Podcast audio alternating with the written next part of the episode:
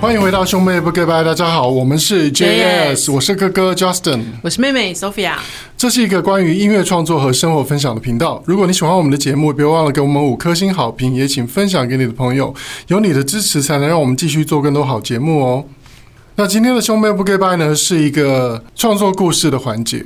对，最近呢，因为有一些歌迷朋友们在网络上敲碗，所以我们要来一一的实现大家的愿望。对，那今天要实现的是哪一位朋友呢？呃，有一位朋友他最近点播了我们在二零零一年写给许茹芸的《有你的天堂》这首歌嗯，嗯的 demo。哦，对，我们先帮许茹芸宣传一下她的演唱会，好不好？好啊。许茹芸即将在十月七号星期六在台北流行音乐中心举办她的个人演唱会。那虽然不知道她的演唱会上面会不会演唱我们的歌，不过我们今天还是呃来帮她就是宣传一下她的演唱会，然后也希望大家可以听听看我们帮她写的这一首《有你的天堂》，那我们就现在先听歌嘛。可以啊？好，我们来听《有你的天堂》二零零一年的 demo 版本。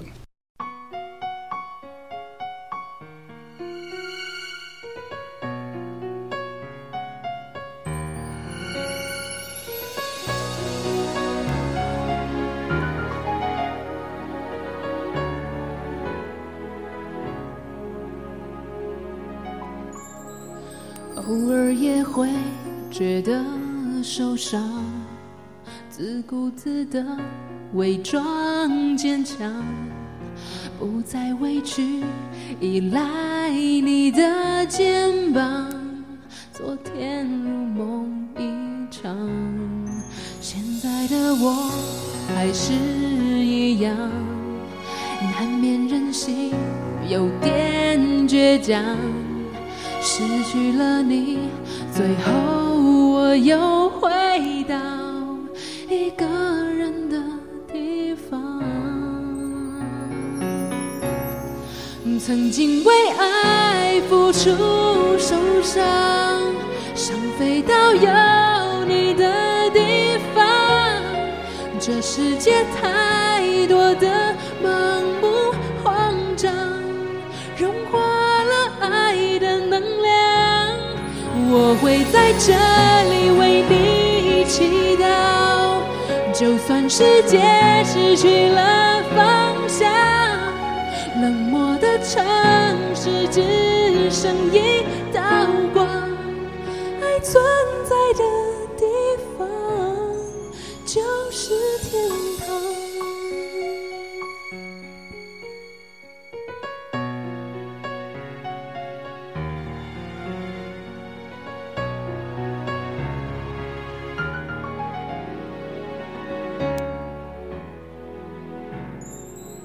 现在的我还是一样，难免任性，有点倔强。失去了你，最后我又回到一个人的地方。曾经为爱付出受伤，想飞到有你的地方。这世界太多的盲目慌张，融化了爱的能量。我会在这里为你祈祷，就算世界失去了方向。冷漠的城市只剩一道光，爱存在的地方就是天堂。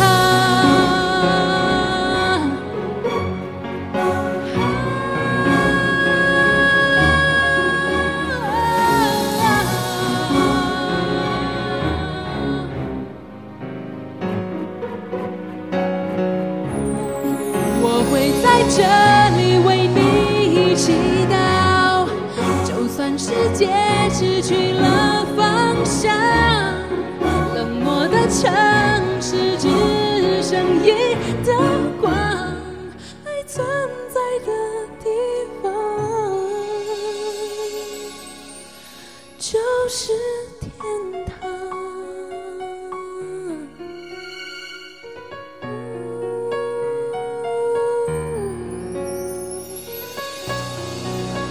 Oh,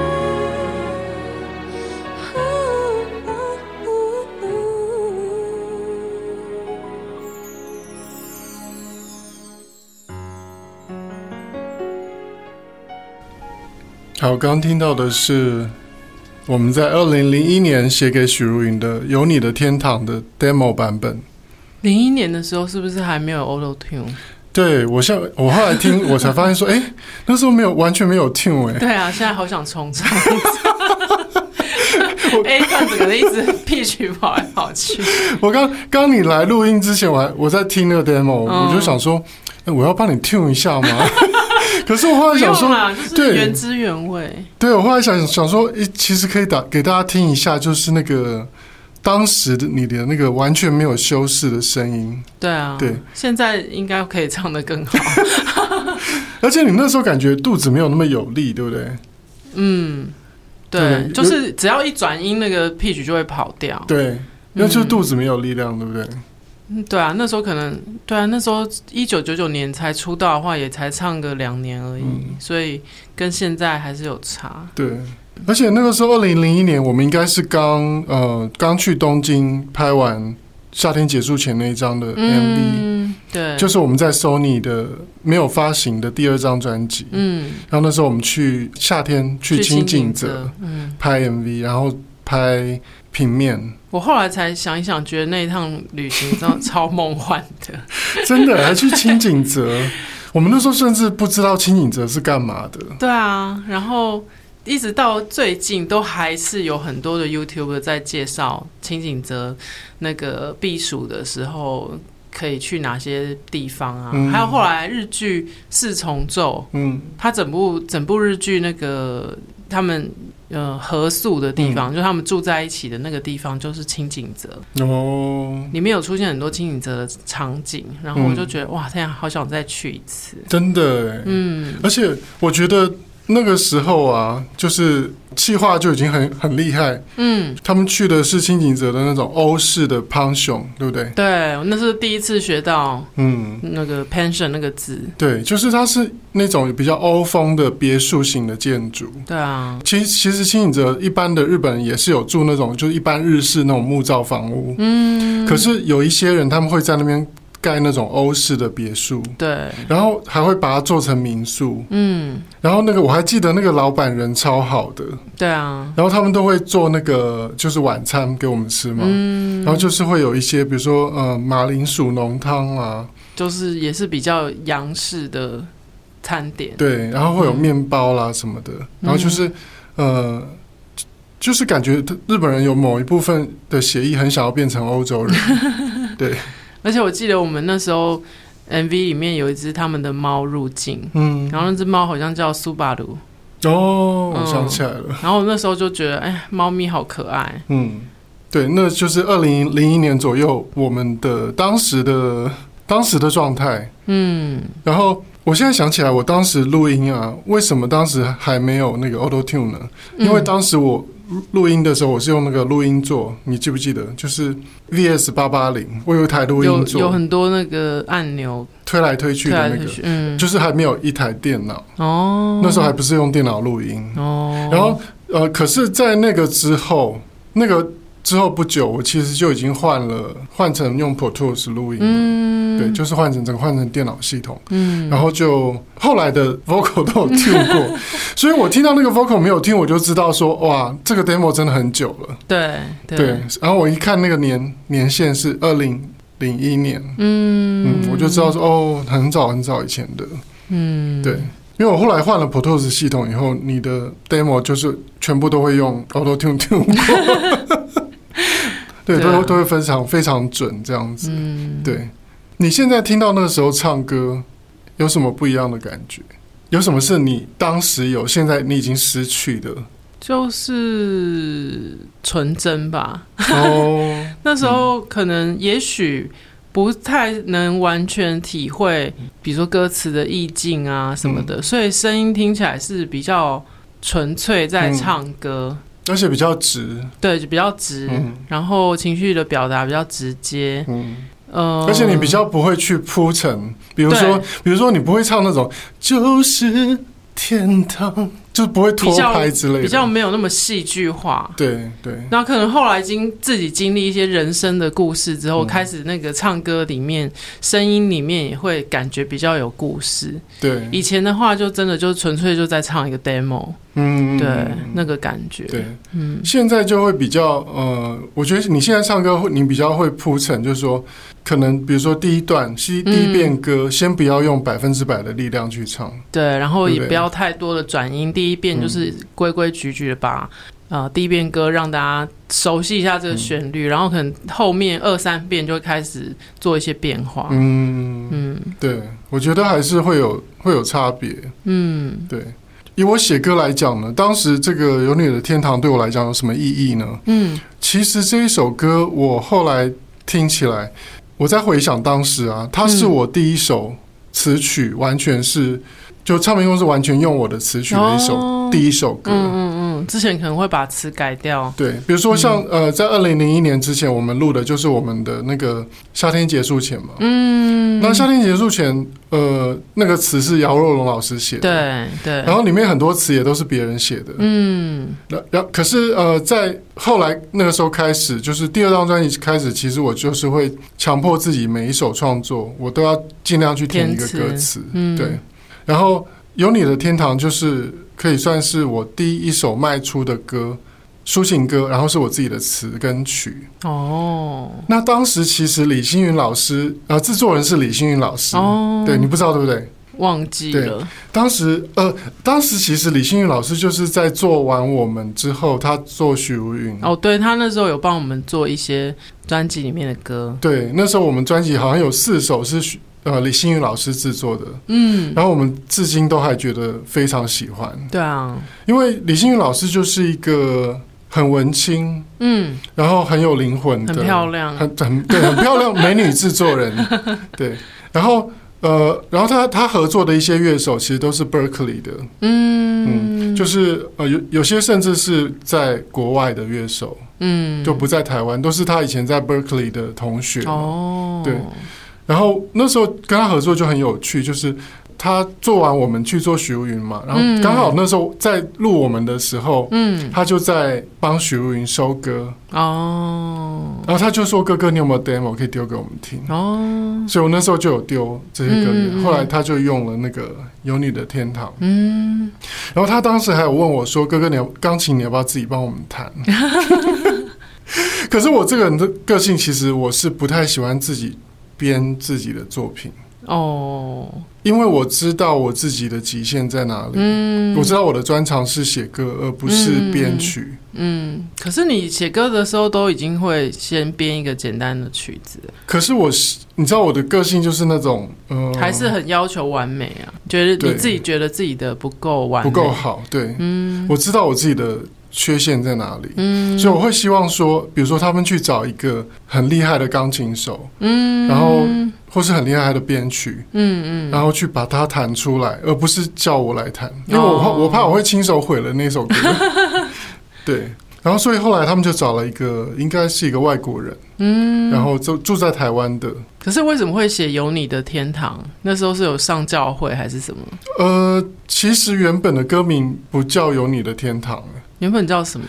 我其实有点忘记原来的歌名叫什么嘞，因为《有你的天堂》是唱片公司。给这首歌的歌名，想的哦因为原本那个 demo 应该是有另外一个歌名，嗯，对，但是我我现在不太记得歌名叫什 么，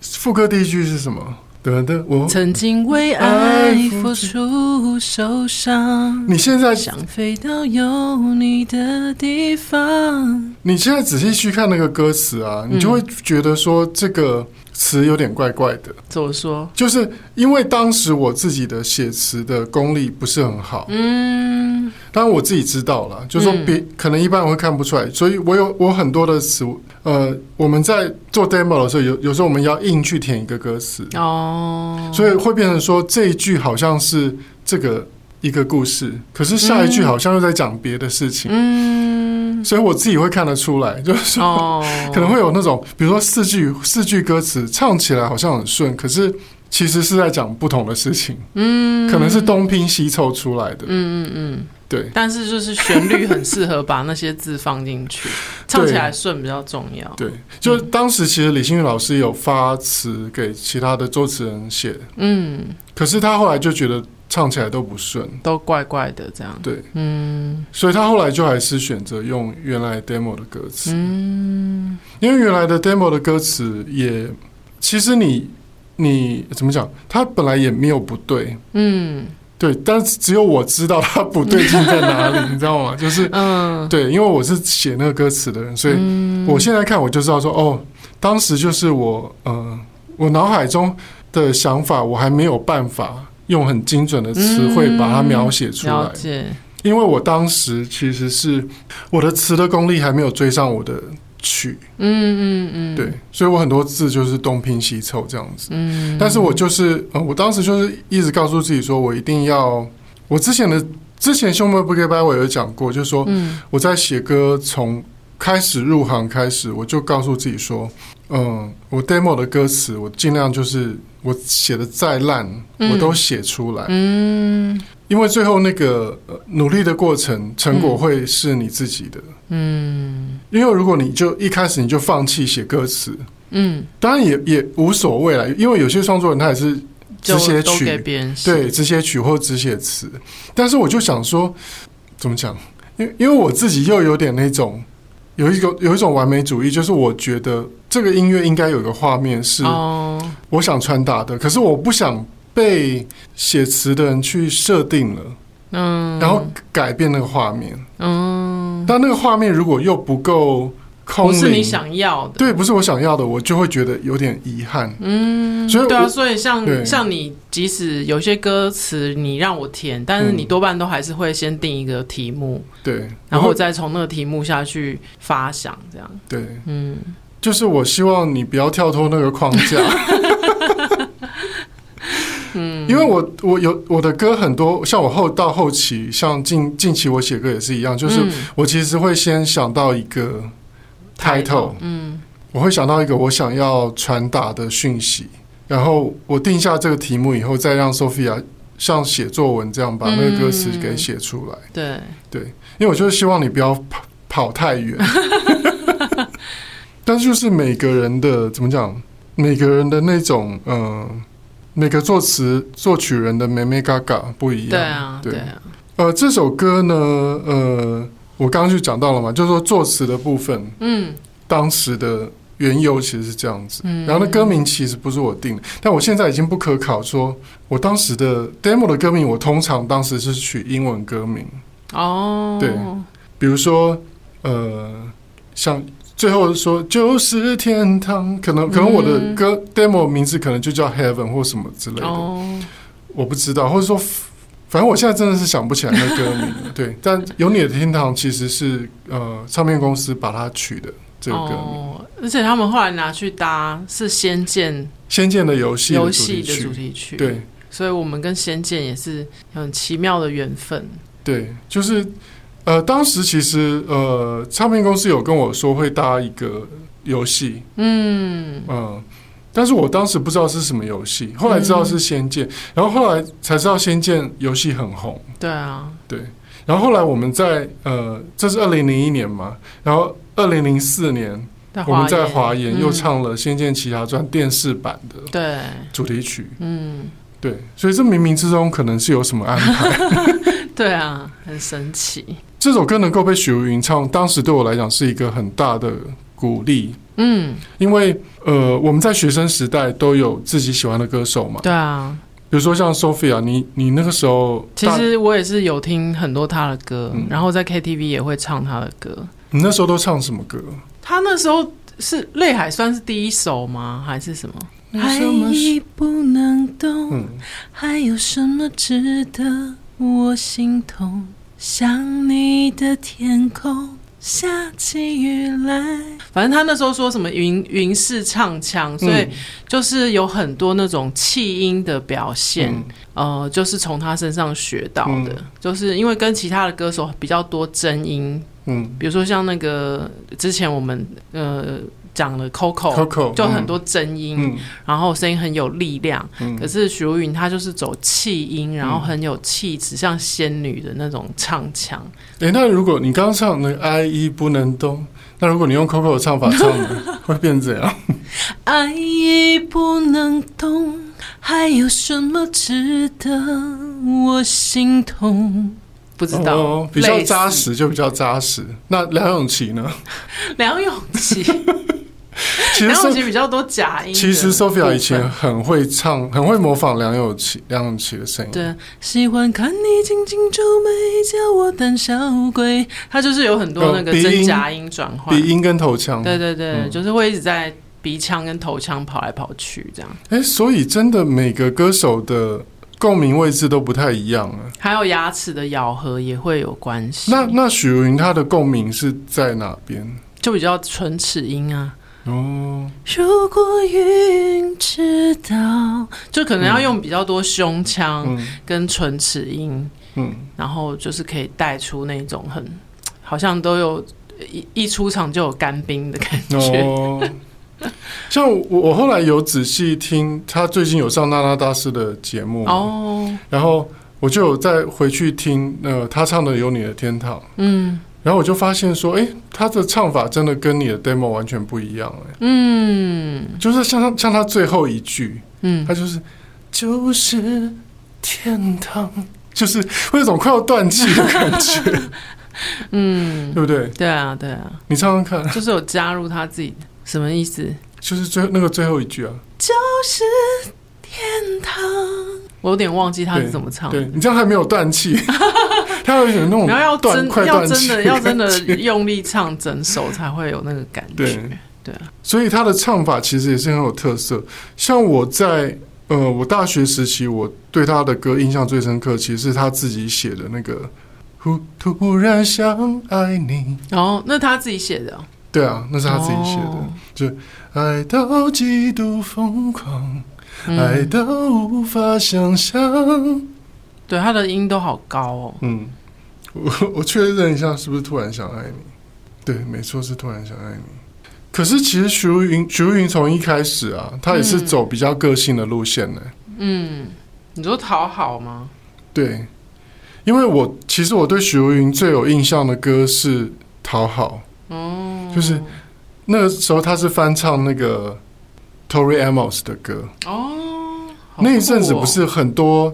有个性的女歌手，不是都翻唱 Tori Amos 的歌嘛？像王、嗯王菲有翻唱嘛，嗯然后呃，许茹芸也有翻唱，嗯，对。怎么了？ 突然停格。但是我觉得其实，因为许茹芸当时呃，泪海那张的唱片公司是上华嘛，嗯然后上华也就是我们在华研时期的老板。嗯，他同一的个老前板一个公司对，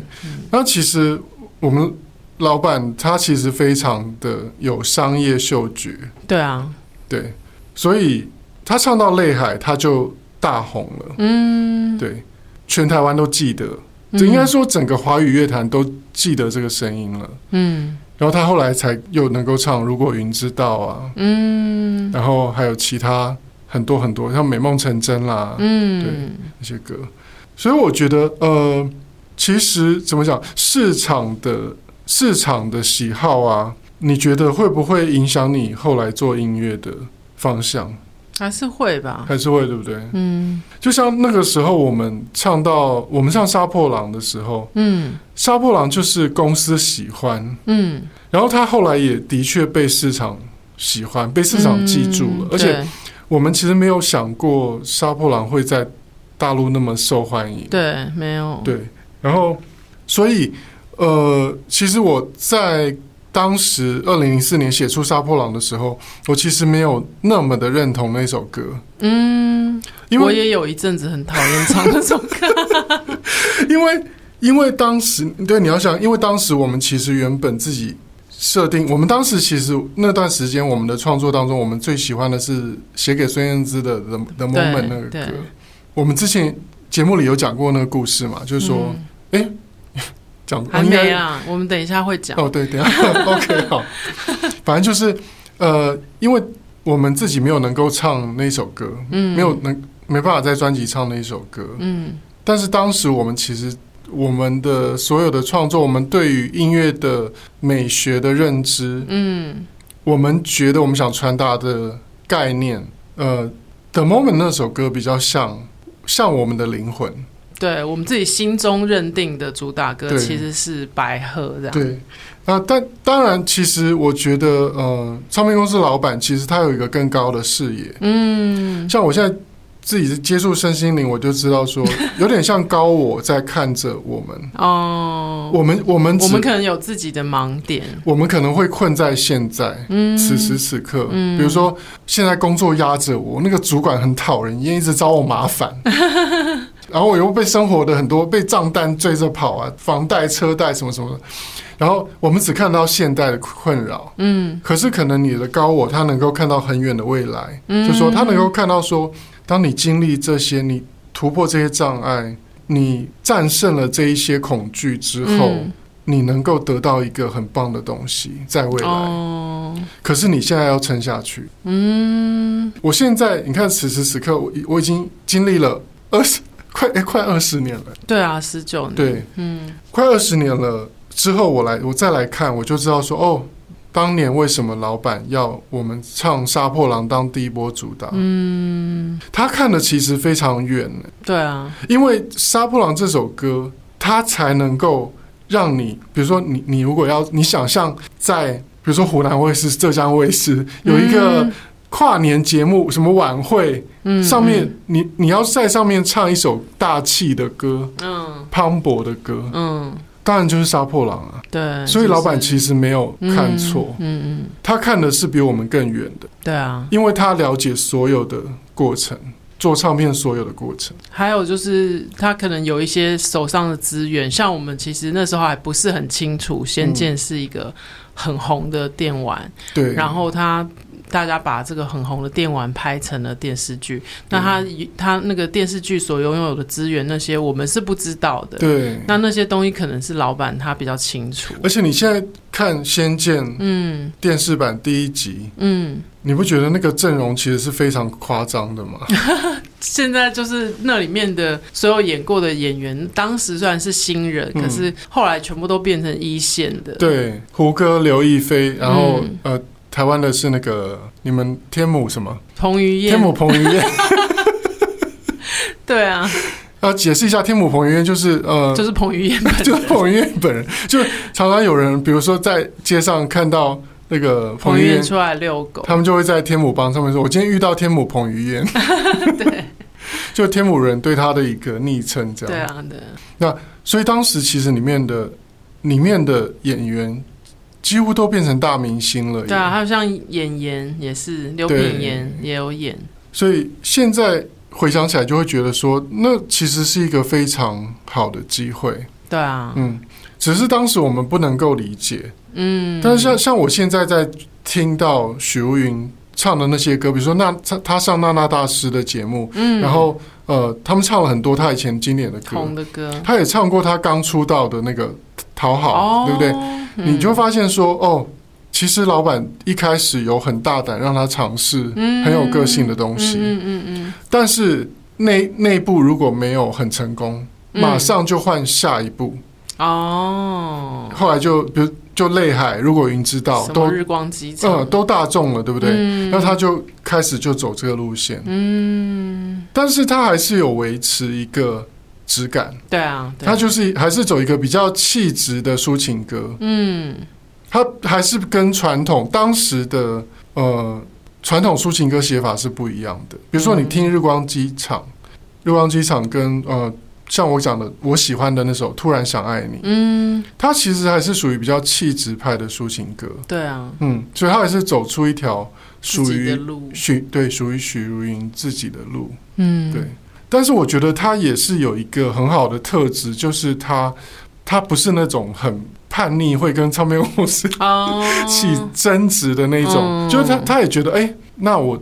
我这样子成功了，那我就呃可以尽力去满足歌迷的喜好，嗯然后就是，做好我的角色。嗯因为很多歌歌手其实会面临那一种，就像我讲的，就是说，呃，市场喜欢的歌跟你自己认定的那个价值如果不同不一的样话，，嗯，你就会有冲突。对啊我觉得最大的一个呃，这种冲突的代表就是呃，范晓萱。哦，到最后都已经去唱健康歌，真的会疯掉。其实当时我自己我在高中的时候，我也是范晓萱的歌迷。嗯，对，，我有去过她的签唱会。嗯，对，你看到她那个眼泪，还有那个第一张是什么、r a i n falling my heart，对，那都是很就是很梦幻呐、嗯，然后她又长得那么可爱，对啊，对。可是后来公司开始开始教她唱健康歌，那那时候还去小学巡回，我记得对。就是在那个升旗的时候带大家唱健康歌。如果是你，你会不会疯掉我？会疯掉，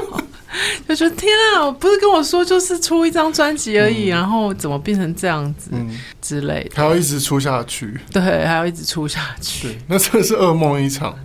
不过现在当妈当妈妈之后，就会反而会觉得，哎，要不要来做一下儿歌？因为其实嗯儿歌市场也是蛮大的，而且嗯像那个不是人家有说什么 YouTube 上面播放次数最多，其实是 Baby Shark，哦，对，因为爸妈要安抚小孩，都要一直 repeat 那些儿歌，这样对他的其实那个 repeat 的那个次数其实是比较高 的。嗯，好啊，那你之后也可以开始唱，你可以唱那个啪啦啪啦，啪啦啪啦是什么？就是我之前写那个电玩歌啊。哦，对再看看啦。对，先看看。 好了，今天跟大家分享了这个我们在二零零一年的 demo《有你的天堂》，然后大家不知道大家对于这样的主题呢，是不是喜很喜欢呢？如果你们有想要听到我们分享过去的创作的 demo 版本，嗯也欢迎你呢。留言给我们。对，对啊，那最后呢，还是一样要欢迎大家来追踪 JS 的脸书专业和兄妹不 gay bye 的 IG Brosses Talk，还有我们个人的 IG。 Justin 的是 Justin 零二零六， Sophia 的是 JS Sophia，也欢迎你把听节目的心得或未来想听到的节目内容留言跟我们分享。这一集兄妹不 gay bye 就到这边啦，我们下一集见，拜拜拜。